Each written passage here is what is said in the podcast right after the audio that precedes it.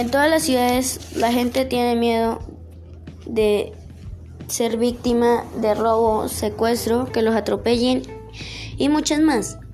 Pero cuando nos conectamos a las redes sociales, no olvidamos de todo el miedo, porque podemos hablar con nuestros amigos, familiares lejanos, jugar con nuestros amigos y aprender mucho y ver videos y cosas así.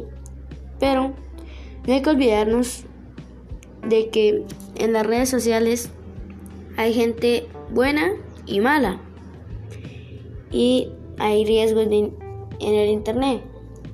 Y voy a dar dos ejemplos de eso, como la ciberdependencia o el ciberacoso. La ciberdependencia es que pasamos mucho tiempo en nuestro móvil o en nuestro computador y nos olvidamos de nuestros amigos, de nuestra familia. Y pues es muy difícil para esa persona eh, dejar el celular o el computador. Y eso puede generar dolores de cabeza, de espalda, dar insomnio y perjudicar la visión.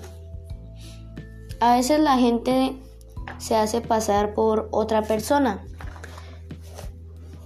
Pues no sé para qué, pero a veces esa gente que utiliza otra identificación no tiene fines buenos. Un ejemplo es que a veces se hacen pasar por otras personas para acercarse a menores, eh, salir con ellos para abusarlos y otras cosas. Pero nosotros, tan inocentes, enviamos información personal y nos podemos convertir en, en blanco de burlas. Y eso se representa no solo en los colegios, sino también en todas las redes sociales, en la calle y en todos los lugares. Pero lo que se entiende de este video es que nosotros tenemos que reportar todo eh, contenido malo donde estén haciendo ciberacoso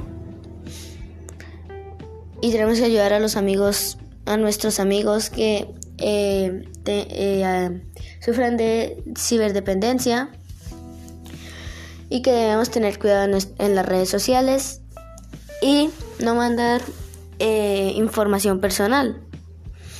Eso es lo que yo entendí del video.